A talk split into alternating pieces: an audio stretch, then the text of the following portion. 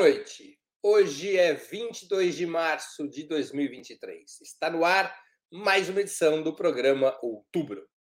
Dois assuntos concentram o debate econômico e a atenção do governo: o novo arcabouço fiscal e a taxa básica de juros estabelecida pelo Banco Central. Com a economia dando sinais de enfraquecimento desde o último trimestre do ano passado, em um cenário internacional de alta instabilidade, a administração comandada pelo presidente Lula vive uma dupla dificuldade. O teto de gastos, ainda vigente, bloqueia o crescimento dos investimentos públicos, enquanto os juros em 13,75% anuais, ou 7% reais acima da inflação, os juros travam o sistema de crédito e aumentam as despesas com a rolagem da dívida pública. A batalha escolhida pelo presidente tem sido contra os escandalosos juros estabelecidos pelo Banco Central. Mas como essa instituição foi tornada independente por lei aprovada durante o governo Bolsonaro, não está mais subordinada ao Palácio do Planalto, nem seu presidente pode ser demitido antes do final de seu mandato, em 31 de dezembro de, 1900, de 2024, salvo em caso de decisão tomada pelo Senado.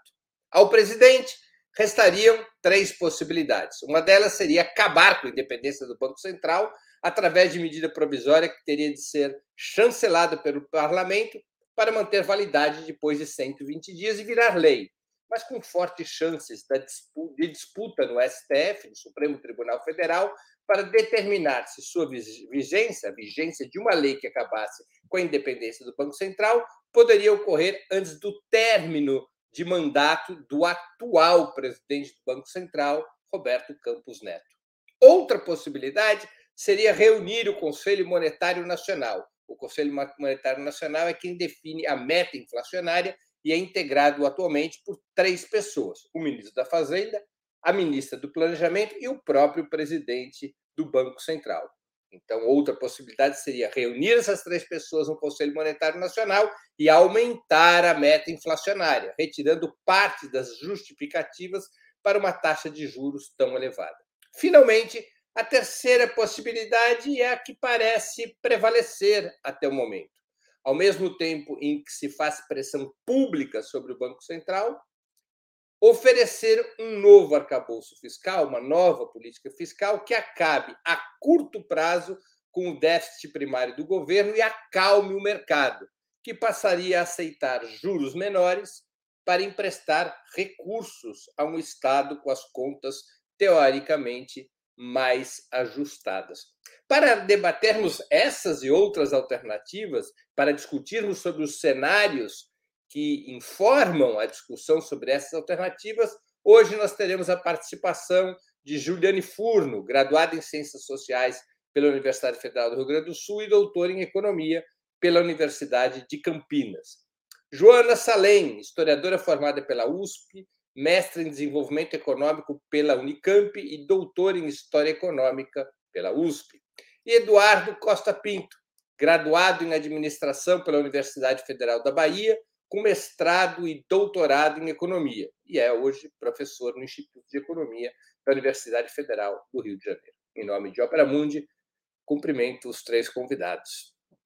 Também informo que faremos o possível para repassar aos nossos convidados eventuais perguntas da audiência, com prioridade aquelas realizadas por membros de nosso canal no YouTube ou que forem acompanhadas por contribuições através do Super Chat e do Super Sticker. Vamos à primeira pergunta. O Banco Central acabou de anunciar que mantém os juros em 13,75%, apesar da pressão do governo. O presidente Lula deveria, na opinião de vocês, manter a estratégia que combina pressão sobre o Banco Central com a oferta de uma política fiscal eh, demarcada pela contração de gastos e investimentos públicos para zerar o déficit primário ou chegou a hora de uma outra estratégia para resolver este problema? Com a palavra, Juliane Furno. Olá, boa noite, Breno, Joana, boa noite, Dudu, a todo mundo que está nos assistindo. É, bom, nada muito surpreendente, embora sempre houvesse a possibilidade é, do cupom ainda é, trucar e aumentar a taxa básica de juros, especialmente levando em consideração os riscos é, bancários internacionais, mas acho que nada muito surpreendente ele não ceder à pressão das ruas e à pressão política que tem feito, é, infelizmente, muito solitariamente o presidente Lula. Eu acho que a pressão deve seguir, deve ser potencializada, e acho que o Lula deveria convocar esforços é, no PT, embora a presidenta Glaze já tenha vocalizado um pouco esse papel, mas também angariar esforços no próprio governo. Eu acho que mais ministros, mais autoridades deveriam encampar essa batalha para que o Lula não seja uma voz solitária na defesa da necessidade de rever é, a política monetária extremamente contracionista é, e anti-crescimento que tem se consolidado no Brasil. Eu acho que ele está bem amparado né, nos fundamentos econômicos, também autoridades de peso em termos internacionais. É bom lembrar que ontem, antes de ontem, foi feito um seminário no BNDES é sobre estratégias de desenvolvimento e desde prêmio Nobel até outros economistas é, renomados é, foram duros na crítica, é, inclusive na surpresa de como é possível um país é, ter uma taxa de juros é, nominal e real tão elevada como tem no Brasil mas acho que não só a pressão política é, basta. Eu acho que algumas estratégias precisam ser levadas adiante. Uma, eu citaria a política fiscal. É, eu acho que acreditar que conter as, as contas públicas ou apresentar um arcabouço fiscal com credibilidade para o mercado é suficiente ou necessário ou preferível para fazer cair a taxa de juros é partir de um diagnóstico equivocado e aceder a uma pressão do mercado que é inadmissível, né? Quem governa o país é a esquerda, é o PT, e eu acho que né, não, não, não é possível que se ceda a essa chantagem.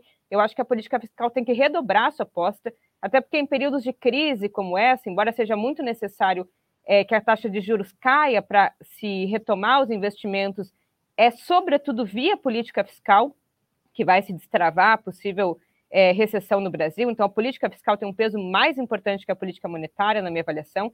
Então, os gastos públicos eles precisam é, ser potencializados nesse período. Então, ao contrário, me parece, da estratégia de perseguir a todo custo é, o equilíbrio fiscal já para o ano de 2023, a política fiscal deveria perseguir a retomada é, das políticas sociais, a, a, o combate à fome, e acho que, por fim, o Lula deveria dar uma resposta a esse episódio, que deveria ser, então, pautar no Conselho Monetário Nacional a revisão e ampliação, alteração da meta de inflação já para a próxima reunião, tentando desbastar um desses argumentos e demonstrar força política e enquadrar os seus ministros, especialmente Simone Tebet, que é um ministro submetido é, ao governo federal, que vote e altere a meta da inflação, ampliando o espaço de manobra para que o Banco Central, então, ceda é, e, e comece a corrigir a taxa de juros exorbitante que ele tem mantido no país. Joana Salem com a palavra. Boa noite, Breno. Boa noite, Ju. Boa noite, Dudu. Boa noite a todos que estão nos escutando. Bom, é, como a Ju disse, não foi exatamente surpreendente. Eu queria só lembrar que hoje é um dia que tem sido chamado na última semana de super quarta, porque hoje também foi divulgada a taxa de juros dos Estados Unidos. Então, hoje tinha a reunião do Copom e tinha a reunião do Fed, o anúncio do Fed, e o Fed aumentou a taxa de juros de, é, para, para 5%, se não me engano. Né? É, então, aquilo que a gente debateu no último outubro de quarta passada, em que a gente discutiu a crise, que tinha um elemento sistêmico relacionado com a alta de juros nos Estados Unidos, se mantém aí. A crise de crédito nos Estados Unidos, é, que tem um elemento, um componente indireto no que a gente vai debater aqui, né? é, a, a, um dos elementos sistêmicos dessa crise foi re, reiterado pelo governo, que é a taxa de juros aumentada do Fed, né? Bom, mais uma vez, o que a gente tem é uma situação escancaradamente de disputa política ideológica, né?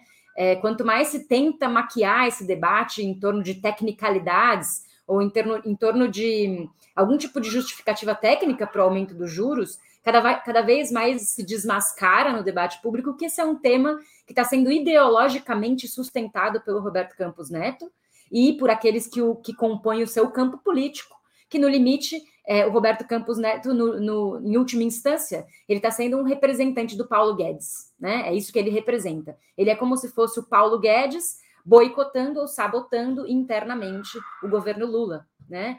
Então, esse debate é um teste de poder do Lula. Acho que no começo de janeiro, a gente viu, ficou muito tenso em relação ao teste de poder que o Lula ia passar em relação às Forças Armadas. E é um pouco análogo, só que em relação à política econômica, à política monetária e à independência do Banco Central. Né? Qual é o poder real? A gente sabe muito bem que a esquerda muitas vezes ganha eleição, mas não leva. E é isso que a gente está debatendo agora. A, a, esquerda levou a eleição ou não? Né? Qual é o papel dos elementos de centro e centro-direita dentro do governo e como essa queda de braço vai se seguir? É, a, um, um, dos critérios para a gente entender o que poderia conduzir o governo Lula a, ao sucesso na sua política de redução dos juros tem a ver com a mobilização popular. E aí eu queria fazer uma, um comentário que a gente sempre faz, mas que nunca é, é, é ruim lembrar, que a gente tem uma situação de organização da classe trabalhadora muito precária no Brasil. Né? É, nos últimos 20 anos, né, se a gente for comparar a taxa de organização sindical brasileira dos últimos 20 anos, de quando Lula assumiu em 2003 para hoje, tem uma deterioração muito grande da capacidade de organização da classe trabalhadora. E eu falo isso porque, de novo, ontem teve um ato na Paulista, um pequeno ato das centrais. Eu passei por lá de novo, porque eu trabalho na Paulista, e fiquei com um misto de assim apoio, né? Fiquei feliz que aquilo estava acontecendo, porém é muito é muito pequeno, é muito irrisório, a mobilização que se requer para essa queda de, pra, de braço é muito maior, né? Então, como mobilizar a população em torno da abertura da política monetária para uma agenda que viabilize o aumento do gasto, né? E por último, só um comentário final é sobre o efeito social dessa medida que não pode ser perdida de vista, né? é, a, a alta dos juros ou juros excessivamente alto num país que tem 78% de famílias endividadas e 70 milhões de brasileiros inadimplentes, ou seja, um terço dos brasileiros estão inadimplentes. É, um, um, juros alto é, é totalmente devastador para a sociedade, né, como um todo. Eduardo Costa Pinto com a palavra. Breno, é, estava aqui matutando, e primeiro boa noite, Breno, a Juliane e a, e a Joana, assim, eu estava pensando aqui nessa resposta o quanto é necessário e, e, qual a velocidade que vai ser feita, porque eu acho que vai ser feito, e vou explicar por quê. É, mas a velocidade necessária que é, são elas. Deixa eu tentar deixar isso claro. É, nesse momento, qual o cenário que a gente tem macroeconômico na geração de emprego e renda? O mercado já, está, já tem uma estimativa agora, o Focus, 0,89 crescimento do PIB. O governo já colocou 1,6. Tá? Você tem um cenário de, de desaceleração econômica significativa, que já vinha acontecendo. O desemprego voltou a subir e a tendência é que continue aumentando.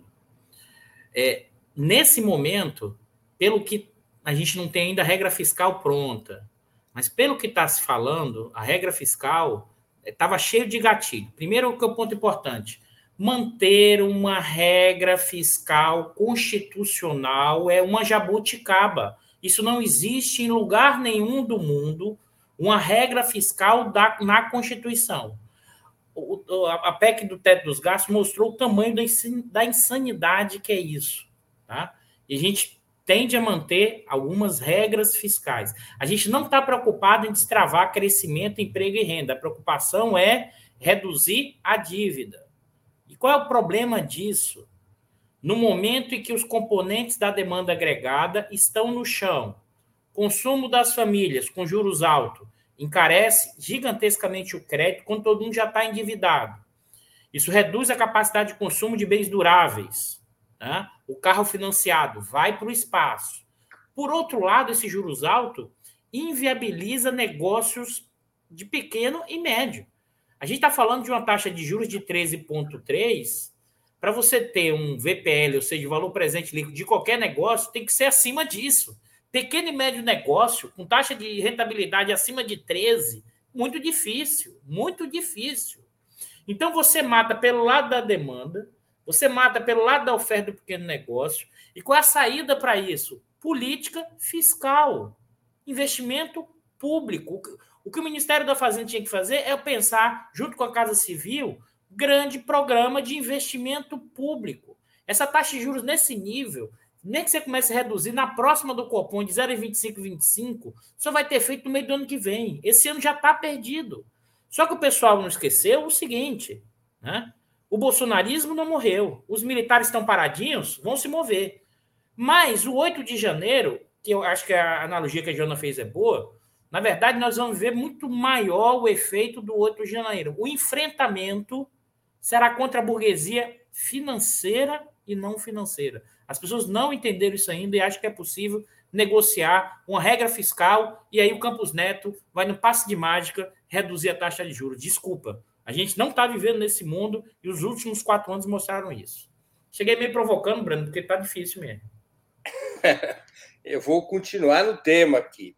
Ao contrário da opinião da Juliane Furno e também da Joana e do Dudu, o ministro Fernando Haddad não acha que a economia se destrava pelo fiscal, mas sim pelo monetário. Ele disse isso claramente já em várias entrevistas. É, exatamente por ter esta leitura, ele considera que o essencial nesse momento, tem dito isso em declarações a vários veículos de imprensa e também em encontros e solenidades, que o essencial é criar um ambiente favorável à queda dos juros.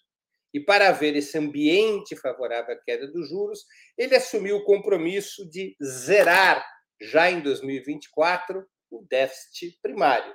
E em 25, 26, o país já estaria gerando importantes superávites. Déficit primário, ou resultado primário, é o, como se chama a seguinte conta: receitas da União menos suas despesas antes do pagamento de juros da dívida pública. Portanto, é, havendo superávit primário, o governo tem mais dinheiro para pagar a dívida. Se o resultado é ao contrário, se déficit primário, o governo tem menos dinheiro para pagar as dívidas. O novo arcabouço fiscal, segundo o ministro da Fazenda, viria para atender esse objetivo o objetivo de zerar o déficit primário em 24 e gerar superávit em 25 e 26. A restrição dos gastos e investimentos públicos nessa estratégia, segundo sempre o ministro da Fazenda, poderia ser compensada por uma queda de juros que eh, equilibrasse em favor de uma política de desenvolvimento a retração da política fiscal de sorte a expandir pelo crédito a taxa de investimentos na economia brasileira. Qual a apreciação de vocês sobre essa tese, que tem ganho aplausos de vários setores que até outro dia criticavam o ministro Fernando Haddad, os chamados setores ligados ao chamado mercado, certos articulistas, meios de comunicação têm apoiado essa tese, é que é por aí mesmo que vai o desenvolvimento é pelo sistema de crédito e não pelo gasto e pelo investimento público. Com a palavra, Joana Salem. É, bom, gente, eu acho que essa pergunta é bem complexa e eu vou fazer uma resposta mais geral, que é o seguinte: existe uma, acho que, disputa de concepção entre o que vai mover o, o, crescimento econômico, se é mais investimento público ou mais investimento privado, como o Dudu comentou hoje e em outras ocasiões também, né? E pela experiência recente do Brasil, a gente pôde perceber que no governo Lula II, quando teve o aumento do investimento público, é, houve uma, um crescimento mais sólido e mais organizado. E no governo Dilma I, houve uma tentativa de distribuir créditos mais intensamente para acreditar e apostar no investimento privado, dentro de uma coerência com a ideia lulista também do, das campeãs nacionais, né? Então, acho que a gente tem uma, uma, uma nuance entre o que seria prioridade, investimento público ou investimento privado. E quando se fala em criar um ambiente favorável, um ambiente de crédito favorável que permita o investimento privado, se está de novo apostando que os agentes empresariais brasileiros vão ser movidos pelo, por um projeto nacional. E essa é uma aposta que eu já falei aqui, que eu acho que é equivocada. Né? Nesse sentido, eu acho mais interessante a, a, o, o discurso do Haddad, quando ele fala que, dentro da regra fiscal, ele vai recompor os orçamentos de saúde e educação de 2017, o que não é grande coisa, né? Mas que pelo menos ele vai. É, prometeu recuperar as perdas da PEC do teto, né? Do, até hoje. Isso acho que tem uma relevância. É, depois eu estava olhando gráficos do orçamento da educação, né? E hoje em dia existe uma média de gasto com educação de 6% do PIB, só que o Plano Nacional de Educação requer é, e exige 10%. Então está muito aquém, tá quase metade aí da nossa da reivindicação do movimento social. Né? Então, é, eu acho que é importante pensar vai, quais, quais vão ser as estratégias para que essa nova regra fiscal crie mecanismos de assegurar ampliação do investimento público nas áreas sociais e também na infraestrutura. Então, o Lula disse na entrevista que ele deu o 247, que inclusive está causando aquela polêmica por causa do que ele falou do Sérgio Moro, né? Ele disse uma coisa na entrevista que era que é preciso diferenciar na nova regra fiscal, é preciso diferenciar custo, gasto e investimento. E eu acho que isso faz sentido, porque ele está, desde a campanha eleitoral, falando que educação não é gasto, saúde não é gasto, é investimento, né? E que, eventualmente, se, se cria uma regra fiscal mas que os setores sociais e o investimento público estratégico em infraestrutura esteja a parte dessa regra fiscal, ou seja uma exceção institucionalizada dessa regra fiscal, eventualmente se cria algum tipo de mediação entre o investimento público, as pautas sociais e isso que o Haddad está pretendendo criar. Muito embora eu também seja cética em relação a essa conciliação. Com a palavra, Eduardo Costa Pinto. Olha, o Haddad está voltando com a velha discussão desde 2016, que até começou com a Dilma, ali com o Levi, que é a fada da confiança. Então, por que a fada? Qual é a história da fada da confiança? Vamos criar um ambiente de negócio, vamos é, manter a credibilidade, vamos dar sinais né, em que você tem credibilidade, ambiente de negócio, o investimento privado chega. Eu escuto esse negócio desde 2015. Desde 2015, o investimento privado está chegando. 16, 17, 18, 19, 21. Estou tirando 20 por causa da pandemia. 21, 22. A formação bruta de capital investimento não chegou. Aqui, o Haddad está claramente adotando uma teoria neoclássica que está, inclusive, em desuso nesse momento. Qual é a lógica? Tá? Política fiscal não afeta o produto e o emprego nem no curto prazo, nem no longo prazo. Ele está usando a ideia de que, no curto prazo, a política monetária pode afetar a demanda agregada. Isso nada mais é do que Friedman. Liberalismo econômico na veia, ambiente de negócio, credibilidade. Essa história a gente está escutando há sete anos e o crescimento não vem. Só que qual o problema disso? Aí você vai dizer, mas Eduardo, o Palocci fez isso em 2003. E, em certa medida, 3 e 4, mesmo com o Arroxo, e destravou. É bom lembrar que destravou como? Teve um efeito China gigantesco, teve a mudança do Palocci pelo Guido Mantega, tá? e que destravou a economia. E nesse momento, pessoal, não é 2003. Se você for um tecnocrata fazendo gestão de política econômica e não entender os efeitos políticos no contexto que a gente está acontecendo, se não destravar a economia, não gerar efeito emprego e não virar, nesse momento, com contracionismo fiscal. Achar que o Campos Neto vai reduzir a taxa de juros proporcionalmente no efeito da perda fiscal, isso é piada. Eu vou ter que ser muito sincero. Isso para mim é piada, Breno. Depois de tudo que a gente viu nos últimos tempos, é, é acreditar na fada da confiança. Então, assim, é, eu realmente acho que a tentativa é com a construção de uma conciliação com o sistema financeiro, só que o sistema financeiro mas ganhou tanto nos últimos anos que ele não vai ceder nada, nada, nada. Dado isso, né, eu acho que a Haddad seguirá nessa toada, mas ao mesmo tempo, os gatilhos aí que foram ditos na, na questão de saúde e educação, Eu tenho grande desconfiança que isso foi feito Lula. O Lula, quando falou lá na, na lançamento dos mais médios, falou: não, não, gastos não é em saúde e educação. Então, a Haddad teve que reatualizar. Então, esse programa pode reatualizar, mas mesmo assim, acho que será limitado e isso hum, daqui talvez dois, três, quatro, cinco meses, quando a economia ir afundando cada vez mais, o Lula terá que botar o dedo na ferida e dizer assim, não, não, vamos, vamos gerar nessa história aqui e vamos fazer a mudança. Então, é isso que eu acho que tem de acontecer, mas o sinal é que permaneceremos uns seis meses nessa draga aí, achando que é, ajuste fiscal gera crescimento econômico. Ninguém nunca provou isso, historicamente. Nenhum, o cara que provou estava com planilha errada. Mas é isso. Juliane Furo, com a palavra. É, e, e, não é uma piada, não, estava com a planilha errada mesmo. São, são, vários erros metodológicos que foram encontrados na tese da contração fiscal expansionista. Mas o Dudu citou é, o Friedman, enfim, e, e, toda a tese monetarista, e que vem é, com sustentáculos na premissa da neutralidade da moeda, né? que, que a moeda, né, o, o, gasto público, ele não teria nenhum impacto sobre o produto, o emprego, a não ser o impacto no aumento no nível nominal de preços, portanto, seria um pouco né, estéril e que o principal seria a política monetária. E aí eu vou lembrar aqui do Keynes, né, para nem ir muito longe, assim, ficar, inclusive, aqui na defesa de um capitalismo organizado e, e desenvolvido. É, o Keynes dizia que a política monetária também era muito importante, né? muito importante, inclusive, para dar estabilidade né? É, confiança no investimento. Mas ela era muito importante em períodos de normalidade econômica.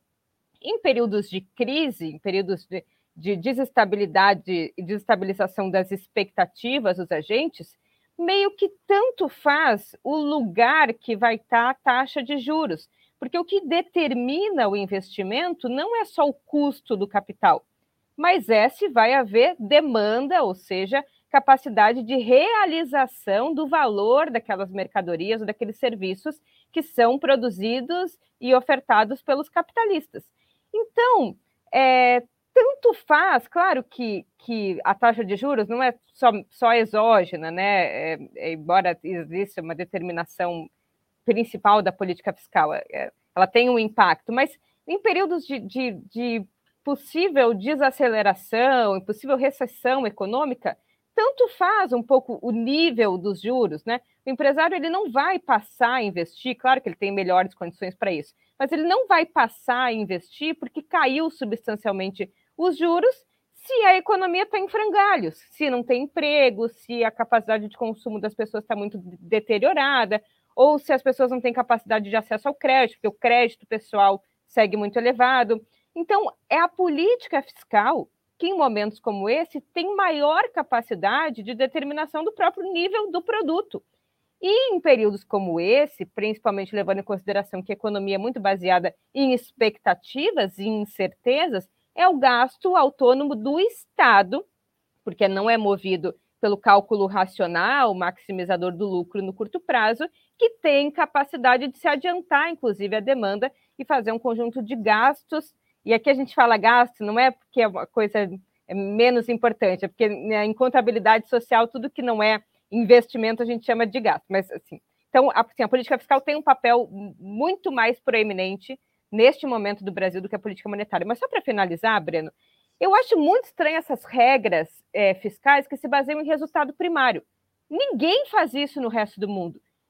Ah, se tem alguma métrica para se basear em sustentabilidade, é na relação dívida-PIB. Mesmo essa, a gente poderia levar alguns elementos em consideração, porque o PIB é uma variável de fluxo, enquanto a dívida é uma variável de estoque. Agora, resultado primário é, fazer uma regra que se baseia no, em zerar o déficit primário num ano, isso não é uma regra fiscal. A regra fiscal seria a sustentabilidade da dívida e que não leva em consideração cortar gasto necessariamente, porque você pode fazer a dívida pública cair aumentando gastos, que foi o que o governo Lula fez, desde que o PIB aumente numa velocidade ainda maior e consiga fazer a razão dívida PIB cair. Então é muito mais do que cortar gastos, sabe? Mesmo se a métrica for reduzir a relação dívida-PIB. Muito bem, vamos a uma outra questão, pegando um outro aspecto desse debate. Ainda no terreno do crédito, nós vamos nos manter. O Ministério da Fazenda anunciou hoje, em entrevista do secretário de Reformas Econômicas, o nome dele é Marcos Barbosa Pinto, em entrevista do Marcos Barbosa Pinto, repito, secretário de Reformas Econômicas do Ministério da Fazenda, entrevista que ele deu ao jornal Folha de São Paulo, ele anunciou uma série de medidas pontuais referentes ao crédito, destinadas a reduzir o custo do crédito. Que medidas seriam essas? Acesso dos bancos à base de dados da Receita Federal, incluindo o imposto de renda, para se ter melhores informações sobre eventuais tomadores de crédito. Uma segunda medida, o fim do teto de juros no sistema não financeiro.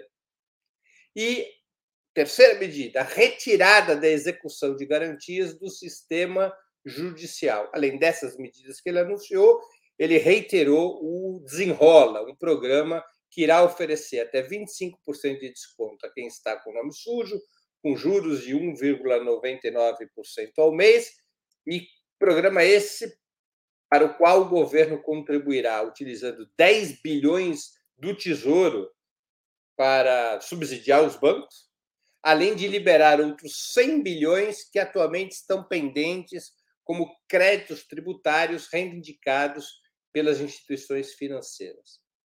Como vocês avaliam essas medidas? Elas poderiam ter impacto na redução da taxa de juros e na oferta de crédito que cidadãos e empresas podem obter no guichê dos bancos?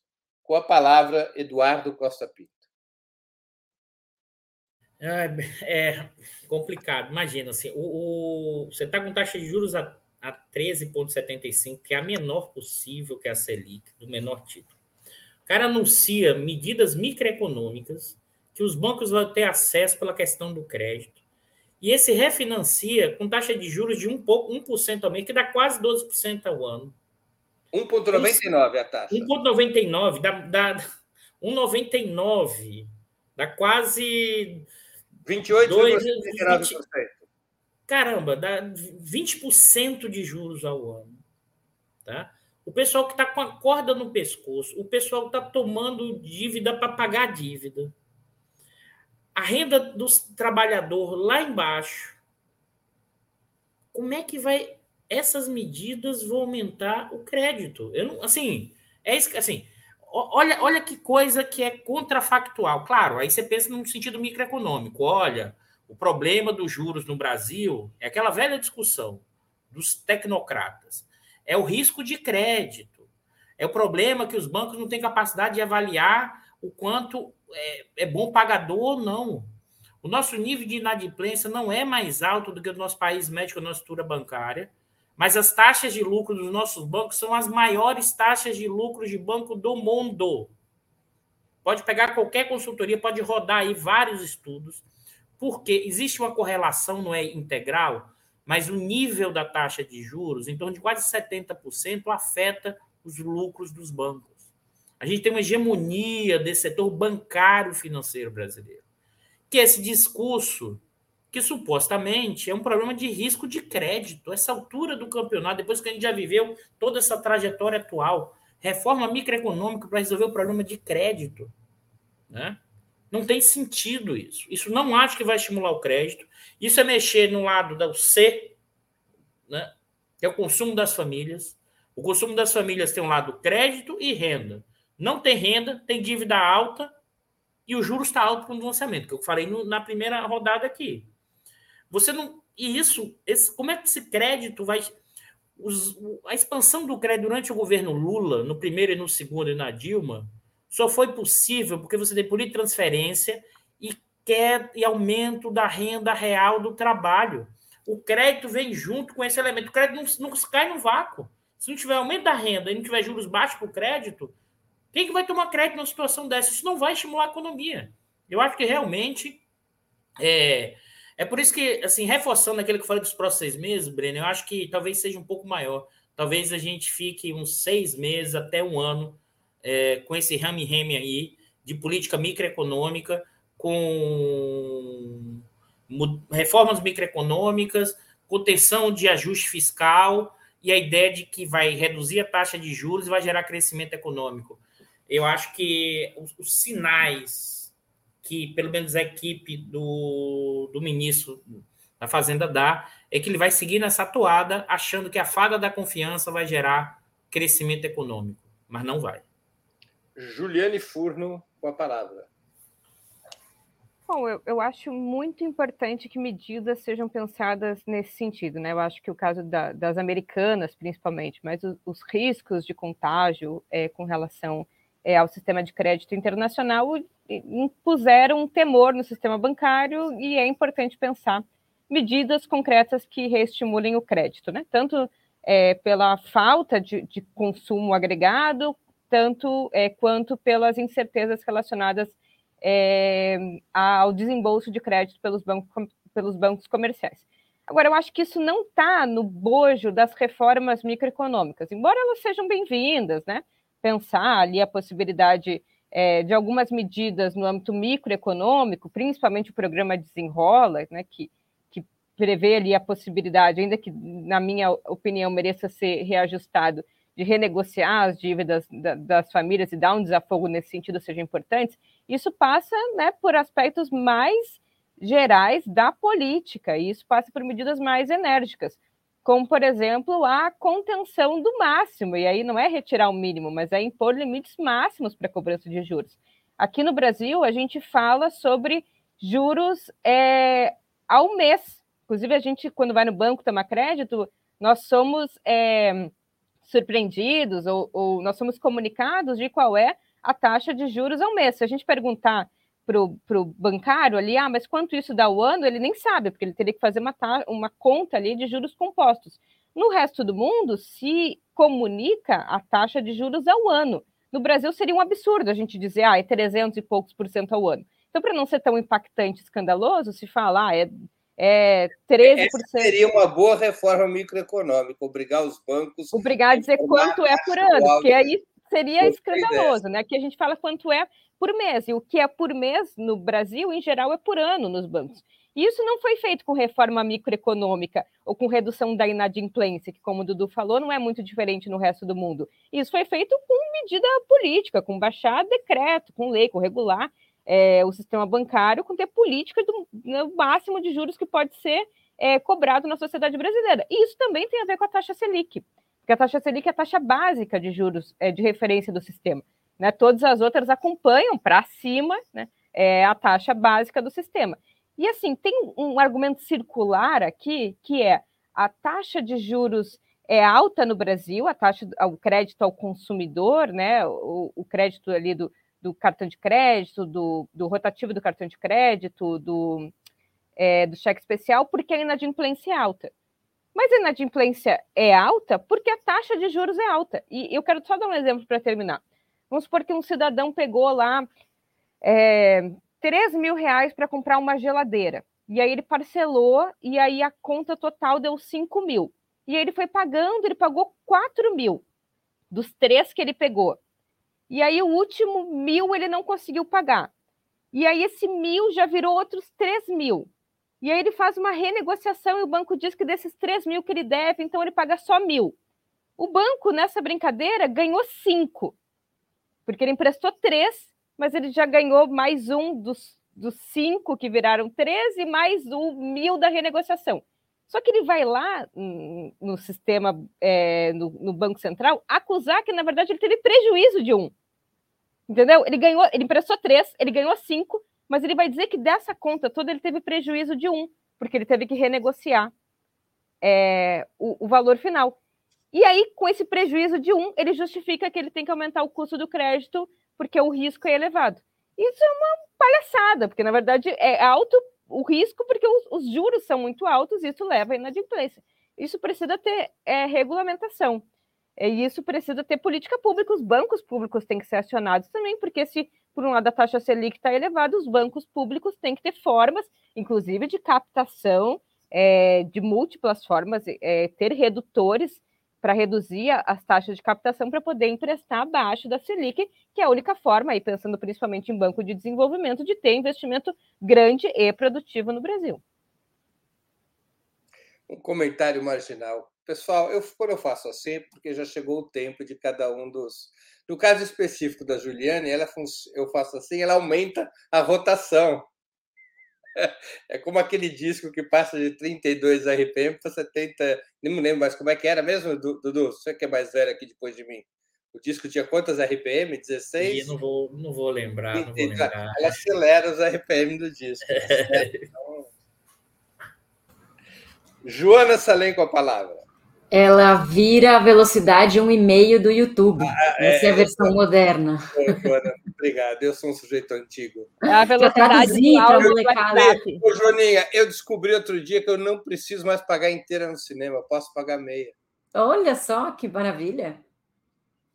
Pois é, benefícios da idade. Falando sobre isso, eu quero falar justamente sobre o crédito consignado aos aposentados do INSS. É, bom, é, para completar um elemento a mais, né, que aconteceu essa semana, que o Carlos Lupe fez um anúncio que foi chamado de voo solo, né? É, mais um, porque no começo do ano, não sei se vocês lembram, ou no final de dezembro, ele disse que ia revogar a reforma trabalhista, ficou todo mundo muito entusiasmado, dois dias depois, é, o Lula falou que não tinha nada a ver, e, e agora o caso do, do crédito consignado dos aposentados do INSS, né? É, ele anunciou que ia reduzir a, esse juro do crédito consignado de 2,14% para 1,7%, e esqueceu de combinar com a Haddad, né? E aí, imediatamente, os bancos realizaram uma chantagem ao governo, dizendo que então vão cancelar a linha de crédito aos aposentados do INSS. Quer dizer, eu não consigo imaginar uma classe dominante mais sem caráter do que essa, que chantageia juros de aposentado, né?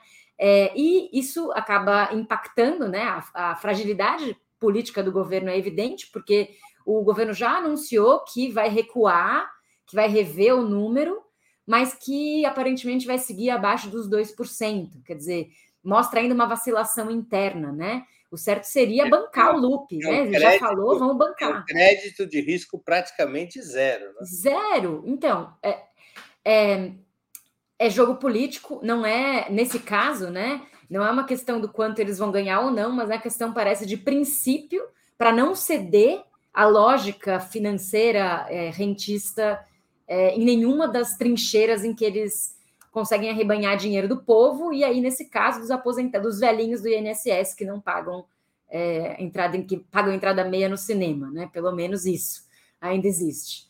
É, e fazendo uma conexão com o caso das americanas, né? É bom a gente lembrar, como a Ju estava falando, que as americanas e essas grandes lojas de departamento, elas são bancos disfarçados, né? Na realidade. Porque é, elas são rentistas, elas é, parece que são apenas serviço, comércio, né? Mas na verdade elas funcionam como bancos, porque a maior parte das compras que se realiza nessas lojas são parceladas em mil vezes com juros, e a, a renda dessas empresas é muito mais em cima dos juros que elas ganham do que dos produtos, né, em si. E tudo isso me fez lembrar é, como que as elites lá do final do século XIX, já que eu sou historiadora do, do trio, né? Vou fazer uma retrospectiva aqui.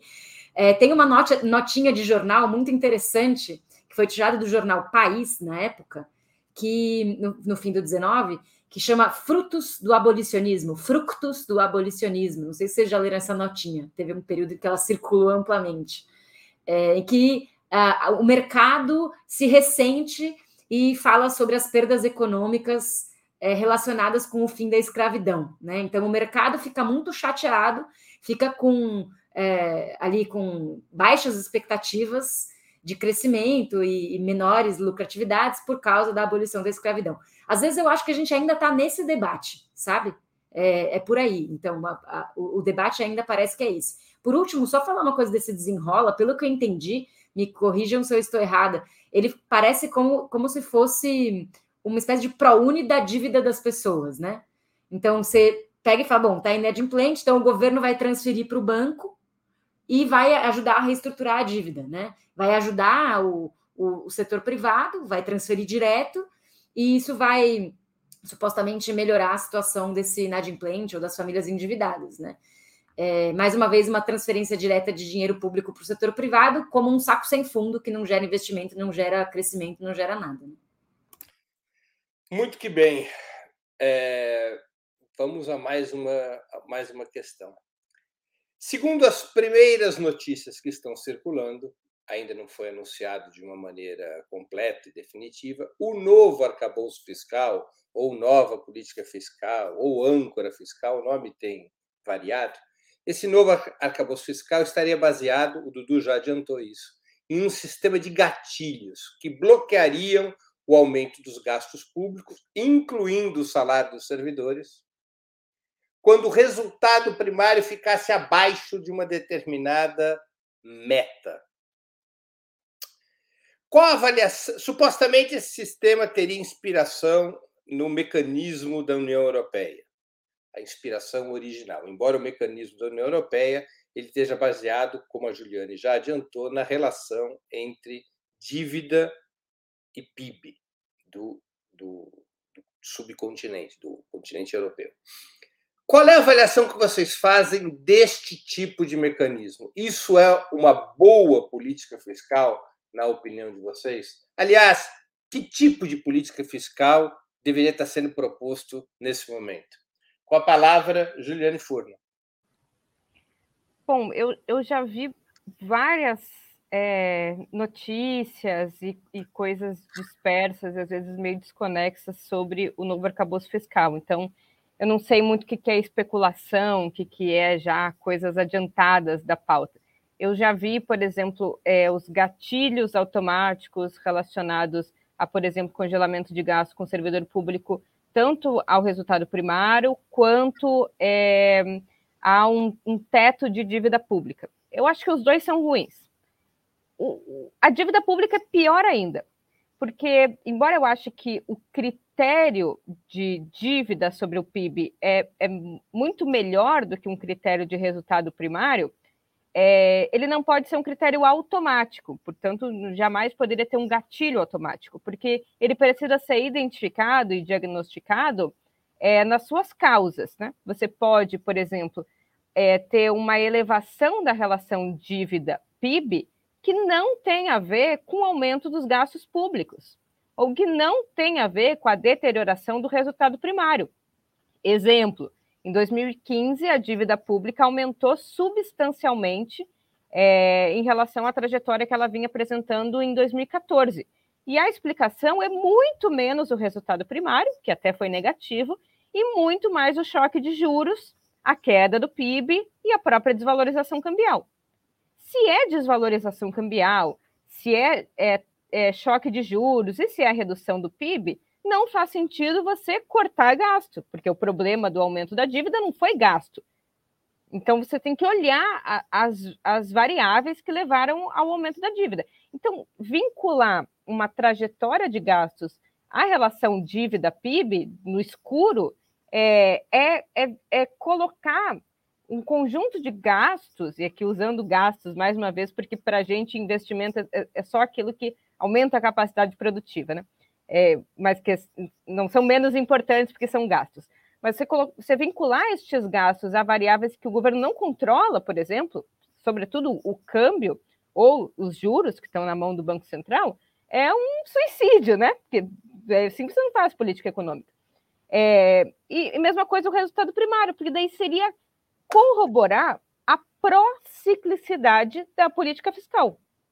Ou seja, se o governo teve é, déficit primário, ou seja, se naquele ano ele gastou mais do que ele arrecadou, que pode ser por motivos de aumento é, anormal dos gastos, mas pode ser porque a receita caiu, e aí não tem nada a ver, ele seguiu gastando é, a, a, mesma taxa do que ele vinha gastando no ano anterior, então não faria sentido ele parar de gastar no ano seguinte por um problema na receita, que às vezes pode ser um problema tributário qualquer é, você está sendo pró-cíclico, que quer dizer que no próximo ano você vai gastar menos. E se você gastar menos, provavelmente você vai arrecadar ainda menos. Porque como a tributação no Brasil é muito vinculada ao consumo, e, e o consumo está muito ligado à renda, se o governo gasta menos, é, tem menos renda disponível na sociedade para ir para consumo, logo, menos pessoas consumindo é menos produtos sendo realizados e que, grande medida, vão voltar para os cofres públicos através da tributação. Então, é burro você fazer isso, porque a chance de você deteriorar ainda mais as receitas no próximo ano e precisar, portanto, cortar ainda mais gastos, é maior ainda. A mesma coisa é você ir aumentando sistematicamente os gastos públicos, porque o resultado primário permite. Também é um pouco burro, porque né, toda política pró-cíclica demais vai levando a problemas. E, por fim mesmo, eu, você perguntou o que, que eu acho. Eu acho que a, a, a próxima é, âncora fiscal ela tem que estar ligada também à meta de gasto. A gente só fala em meta de corte de gasto. Tem que estar ligada à meta de gasto. Cres... Nasceu mais gente, mais gastos para saúde, educação. Envelheceu mais gente, mais gastos para uma política de cuidados. A gente não está olhando uma meta de gastos. Quanto a gente quer crescer? Então, quanto de investimento tem que ser feito? Para quando a gente quer zerar o desemprego ou, ou ter uma taxa irrisória de desemprego. Tá, então quanto de investimento tem que ser feito? Quanto de investimento público leva de investimento privado? Então, para quanto tem que ir a taxa de investimento público? Quantos bilhões isso significa? É, é, esse é um debate que tem que ser colocado. Quais são as demandas da sociedade brasileira? Quanto precisa ser gasto para isso? Porque senão a gente inverte. É a política fiscal que determina as demandas da sociedade, não as demandas da sociedade que determinam qual é a âncora fiscal. Eu acho que está tá, tá mal feito aí as prioridades. Com a palavra, Joana Salem. É, exatamente. Ah, eu quero saber assim, se a métrica dessa nova regra fiscal seria o resultado primário, como vai fazer política anticíclica? Não, não, não vai existir política anticíclica, então, né? É, vai ser é, quanto mais existe um efeito deletério, mais você aprofunda as causas desse problema na sociedade, né? Na política econômica. Então, é meio óbvio isso, eu acho que não faz sentido. Eu não sei se. Eu não sei se isso é boato também, porque isso não foi noticiado como algo certo, né? Foi noticiado como técnicos, é, especialistas disseram que existe essa possibilidade. Então, acho que tem que ver também as fontes dessa informação, porque ainda não é oficial. E falando sobre informação oficial, eu acho que faz todo sentido o Lula escolher falar qual é a nova regra fiscal, anunciar isso depois da viagem à China. A imprensa tem essa dinâmica, a imprensa, grande imprensa, tem uma dinâmica meio fofoqueira, né? Então, a Miriam Leitão já falou: ah, se o Lula quer, quer anunciar a regra fiscal depois da viagem, é porque tem divergência, é porque eles estão brigando, né? Não, não necessariamente que tenha divergência, é natural que tenha, né? Mas o fato é que a, a estratégia do Lula faz todo sentido, porque cada vez mais é visível como que o Lula tem um cenário favorável para desenvolver a sua estratégia no ponto de vista da política externa.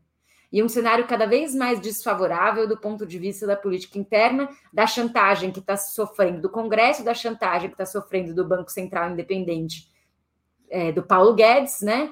É, do funcionário do Paulo Guedes que está ali, e da chantagem que sofre da, dos bancos, né, da, da, das classes dominantes brasileiras aqui dentro. Então, na política externa, o Lula ainda tem mais gordura para queimar. E eu acho que ele ir até a China também é para fazer negócios da China, né? É, um, que, não, não, querendo usar o, o, o, o, sentido pejorativo dessa expressão, né? É, mas fazer negócios com a China que possam gerar algum tipo de é, alavancagem, né? Como o Dudu lembrou, o efeito China foi um dos principais causadores do período de bonança do lulismo, que permitiu também o aumento dos investimentos públicos, e gerou crescimento econômico e permitiu, por sua vez, a política anticíclica que a gente estava comentando como necessidade e como seria inviável realizar com essa proposta de métrica fiscal, que eu até agora não entendi quem é o autor. Eu acho que está muito no nível do boato ainda, pelo que eu percebi. Então, eu acho que é, faz sentido, e o Lula vai para a China e vai trazer alguma, pretende trazer provavelmente alguma novidade que saia um pouco desse pântano de debate econômico que a gente está. Né? Eu sinto que a gente está num debate econômico que está chafurdando numa, num, numa série de falsas polêmicas que não vão ao central, porque o governo está mais preocupado em responder à terminologia do mercado do que criar sua agenda própria. E isso gera um efeito péssimo para o debate público, inclusive porque confunde a base social do Lula a respeito das prioridades. Nesse sentido, uma última coisa, queria lembrar que foi importante o evento que aconteceu esse ano em relação à questão racial. Né? É, Acho que aí o governo tem dado mostras de avançar. É aquele evento sobre que, que tinha como mote homenagear ou celebrar os 20 anos de políticas de igualdade racial no Brasil, inaugurados pelo governo Lula em 2003, né, a partir da CEPIR. Foi um evento que teve é, uma, foi celebratório, reuniu é, dezenas, centenas, na verdade, de lideranças negras do movimento negro, do movimento social e do, do governo atual. E acho que esse tipo de agenda ainda, ainda o governo ainda tem algum tipo de sucesso. É, só uma, um esclarecimento: é verdade que essa informação sobre o sistema de gatilhos ainda não é oficial, ela está presente em vários jornais, mas ela se baseia, em certa medida, na, no fato de que vários dos é, integrantes do Ministério da Fazenda estavam estudando o projeto que o Nelson Barbosa apresentou em 2016, que não foi à frente, mas que estabelecia uma banda de gastos públicos em função do resultado primário. Esse projeto acabou não tendo curso porque o governo caiu, o governo Dilma caiu. Mas o Nelson Barbosa desenhou uma política fiscal com essas características há sete anos atrás. E aparentemente esse projeto teria sido recuperado para servir como uma das supostas bases para o arcabouço fiscal que agora estará sendo apresentado. Com a palavra, Eduardo Costa Pinto.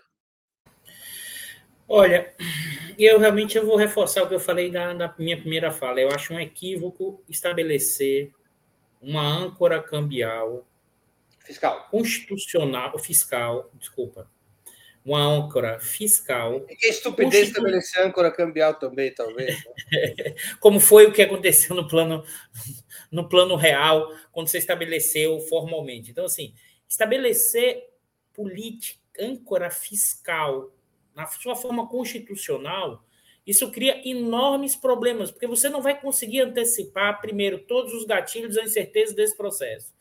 Como já foi dito ali, a Juliane já argumentou, se você faz uma meta com ban, mesmo com banda, do ajuste, você vai fazer política contracionista. Só que, só que, acho que esse que é o ponto. O déficit fiscal pode ter vindo pelo lado da arrecadação, porque o PIB pode estar caindo, como foi o que aconteceu em 2015. Foi o que aconteceu em 2015. Não foi um problema de demanda, foi um lado, sobretudo, da arrecadação. Mas a arrecadação, como a Juliana já comentou, tem a ver com o quê? Com a dinâmica econômica, porque boa parte da arrecadação tem a ver com o consumo das famílias. Então, assim, por mais que você opere nesse padrão, quem está sentado na cadeira de ministro da Fazenda, ele é que tem que tomar essa decisão junto com o presidente. Por que eu estou falando isso? Porque essa ideia de regra de âncora fiscal ou teto dos gastos, na verdade, é uma negação da política. É como se o ministro não conseguisse conter todo o desejo dos políticos de gastar mais, uma coisa atávica, que as pessoas querem gastar mais do que têm. Então, você, está, você retrai a política e cria uma tecnicalidade, suposta tecnicalidade, né, para conter o exagero dos gastos. Mas, na verdade, isso no fundo, no fundo, isso tem a ver com o quê? O resultado da política fiscal de superávit primário ou não, o quanto isso afeta a curva de juros de longo prazo. Para quem não entende isso, o que é isso, pessoal? O quanto isso afeta o preço dos títulos da dívida pública, que representa 60% de todos 7 trilhões de riqueza na sua forma financeira, e isso afeta a riqueza dos detentores desses títulos da dívida. Então, mais do que a discussão de regra fiscal de eficiência, isso tem uma economia política por trás, isso tem um reforço da manutenção de uma hegemonia do setor bancário financeiro brasileiro, né, em que não tem justificativa. Observe como combina essa situação. Eu estou falando de política fiscal, mas coloquei a questão bancária. Por quê? Essas coisas estão articuladas, não nesse sentido que o Haddad está levantando. Olha, vamos resolver o fiscal, que a, política monetária vai cair, isso vai gerar crescimento econômico. Isso eu falei, isso é fada da confiança. Na verdade, você mantém uma política fiscal, como eu falei aqui, política fiscal contracionista, déficit fiscal zero em 2024, vai empurrar a economia brasileira para recessão com chance de depressão, porque a taxa de juros não vai cair nessa velocidade esperada. É isso que está em jogo e eu acho que nesse sentido, é, O jogo vai ser jogado nos seus movimentos, que é o seguinte: quando o Lula sentir que isso vai dar um problemaço político, né, ele faz a gerada nesse processo. Não vai ser agora, Breno. O Lula opera, acho que muito sempre na, na, na, lógica do movimento acontecendo. Então, mas eu acho que já tem dedo dele nessa mudança que eu acho que vai aparecer na saúde e na educação. Se não, aí, Joana, não sei se é fofoca, não. O Haddad já estava doido para anunciar esse negócio antes, tá? E eu acho que não anunciou porque o Lula é que segurou esse negócio nessa situação, além das fofocas que tem nesses climas de tensões. Mas faz parte, o Haddad tem uma leitura, outra parte do governo tem outra leitura para como destravar o crescimento. Eduardo Costa Pinto fez spoiler da última pergunta da noite, mas Joana e Juliane ainda não puderam responder. Então, vou fazer a pergunta é, que estava aqui prevista no meu, no meu roteiro. A manutenção dessa dupla contração, tanto da política fiscal quanto da política monetária, poderia colocar o país em uma rota recessiva a curto prazo, abalando politicamente o governo Lula? Ou a PEC da transição deu suficiente margem para o Estado manter certo dinamismo econômico enquanto esse cenário da dupla contração não se resolve? Com a palavra, Joana Salem. Fez a pergunta mais técnica para não economista da noite, né? Eu fico correndo atrás aqui dos economistas. É, eu acho que, bom, também vou faz, fazer um, um comentário muito hipotético, né? Eu acho que hum, essa, essa PEC da transição tem uma relevância, assim, na criação de um certo colchão, é, considerando que a gente atravessou a pandemia, né? Que a pandemia foi um período de esgarçamento total do tecido social, de fome, desemprego, miséria, mas que a, a PEC da transição cria um colchão, é, que é, tem, é um duplo colchão, ao mesmo tempo cria um colchão por causa do aumento do Bolsa Família, por um lado, que vai ser reestruturado como política global, social, e por outro lado, cria um colchão relacionado com o orçamento secreto, né? Porque o orçamento secreto não morreu. E o colchão, na realidade, é cria uma margem de negociação ou de chantagem com relação ao centrão e, e as políticas e e a, relação com o Congresso, né? É, mas do ponto de vista social, eu acho que essa, essa possível dupla recessão é, na verdade, já encontra um cenário completamente difícil, né? E o governo precisaria ter uma política de emprego, claro, que eu acho que uma coisa que a gente não falou ainda, né? É, para além desses mecanismos de política monetária, política fiscal e política cambial, é, uma política de emprego mais clara que fosse capaz de. É, um programa de emprego que fosse capaz de ampliar a, a de reduzir o desemprego, hoje são 10 milhões de pessoas procurando, mas a gente sabe que o aumento dos desalentados também é grande, né? Então, eu acho que, é, bom, o cenário é, é ruim, o cenário é ruim de modo geral, e acho que o governo não está dando sinais de, de cumprir seu projeto social com a velocidade requerida e com a intensidade requerida. Então, por enquanto, estou pessimista. Eduardo Costa Pinto com a palavra.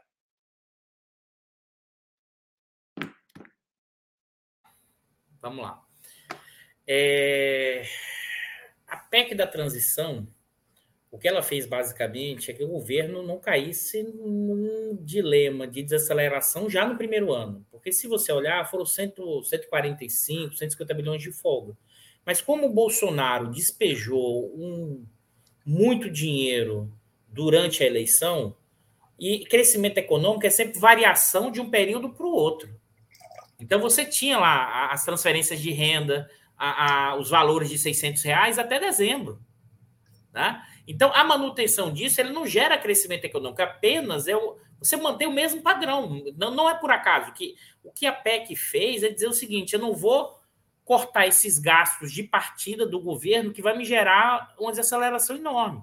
A transição permitiu que é, a PEC da transição permitiu que você mantivesse um patamar parecido dos gastos anteriores. Não tem nenhum novo estímulo. Só que um problema, provavelmente até menos, dado que o Bolsonaro despejou de dinheiro né, em 2022 no ano eleitoral. O que significa dizer o seguinte: na hora que você mantém os 600, você não, não tem novo estímulo, não tem novo componente da demanda nesse processo, né, a economia desacelera, com juros altos mostra seus efeitos porque está subindo lá atrás Então, são dois movimentos contínuos hoje, da política fiscal e da política monetária, né, que estão sinalizando, que estão direcionando, não sinalizando, direcionando os agentes para não aumentar investimento, não aumentar consumo das famílias e não aumentar gasto do governo. Não tem motor de arranque. O que, é que seria necessário? Não tenho dúvida nenhuma. Nós precisamos de grandes projetos de obras de infraestrutura urbana e social, e isso tem que ser puxado por investimento público.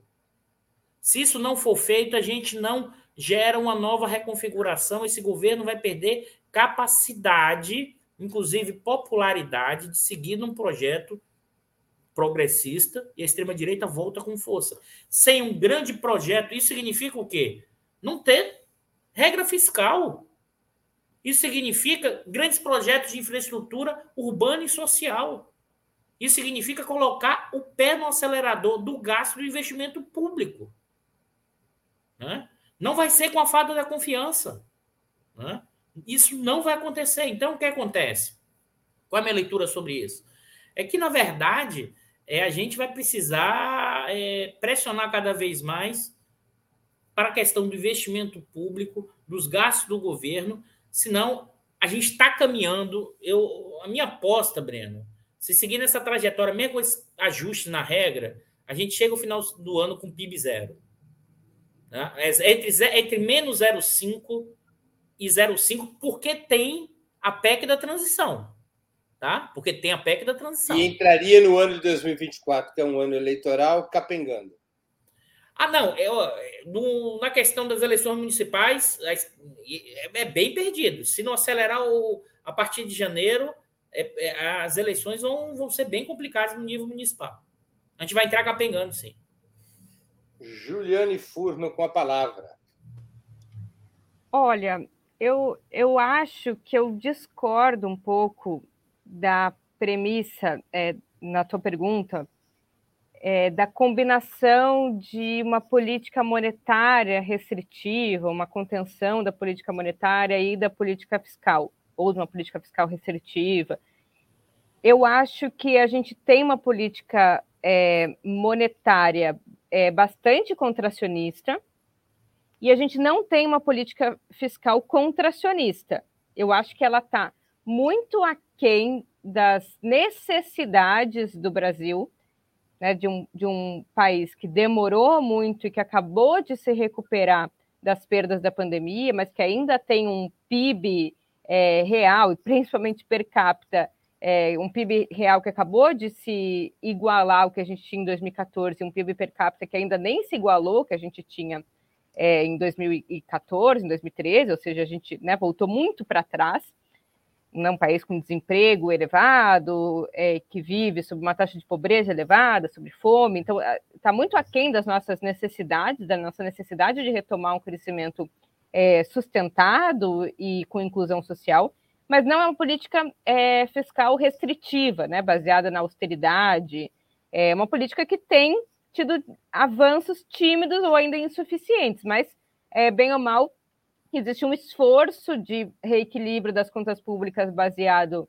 no aumento da arrecadação, existe né, é, uma política ainda, obviamente, que sobre os auspícios da, da, da PEC da transição, é, que ampliou o valor do Bolsa Família, inclusive agora com a correção é, do valor por filhos e o aumento do escopo dos beneficiários, o aumento das, das bolsas, o repasse da merenda escolar, tem aí em, em mapeio um, um, plano de desenvolvimento produtivo para o Brasil, é, o aumento, ainda que tímido, mas que tem um impacto porque tem, é escalonado para a Seguridade Social do salário mínimo.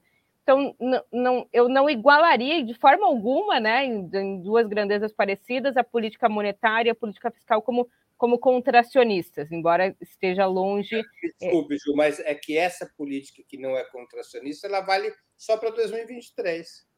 Não, é, eu não sei, né? Porque está sendo debatido uma âncora é, fiscal, eu ainda estou sendo eu... vigilante é, e esperando o desenho, porque pode vir aí, né? Deve vir aí uma proposta de suspensão do teto, ainda que não seja é, uma maior liberdade para o gasto público, deve ser muito melhor do que as amarras fiscais que, que existiam, pelo menos deve possibilitar é, um aumento real dos gastos, especialmente os gastos que têm maior efeito Você multiplicador na economia brasileira. a nova política fiscal será mais flexível do que a PEC da transição? Com certeza, principalmente com relação à capacidade é, de aumentar a parte ali é, discricionária ou não constitucionalizada do orçamento público, que são os investimentos, esses sim, com maior poder é, de arranque, capacidade de mobilização também do investimento privado, que, como a Joana bem colocou, jamais vai ser protagonista e vanguarda do desenvolvimento produtivo brasileiro pelas próprias características históricas do que é a burguesia brasileira, que não é portadora de um projeto nacional. Então, eu acho que é insuficiente, e eu acho que isso me preocupa, porque eu acho que no primeiro ano de governo é, deveria ser, é, partindo aqui do, do, do, período de lua de mel, deveria ser enfrentada essa questão e deveria ter uma demonstração de força política, de transformações mais substantivas, mas eu não acho que a política fiscal está nesse mesmo arcabouço né, da junção da característica é, contracionista fiscal e monetária. Não acho que a gente vai viver uma recessão, embora eu acho que sim, o crescimento econômico vai ficar ao redor do 0,5%, 1,5%, o que é muito baixo e incapaz de gerar a quantidade de emprego necessário para elevar a renda, portanto, elevar o consumo e fazer demanda para que o investimento floresça no Brasil. Então, acho que tem que fazer coisas, principalmente pelo lado fiscal. Muito bem. Chegamos assim ao final de mais uma edição do programa Outubro. Eu conversei hoje com Juliane Furno, Joana Salem e Eduardo Costa Pinto. Nós voltaremos a nos ver na próxima quarta-feira, dia 29 de março. Muito obrigado aos convidados, às convidadas e ao convidado. Muito obrigado, audiência. Boa noite boa sorte a todos e a todas. Especialmente boa sorte, que vamos precisar. Tchau, tchau.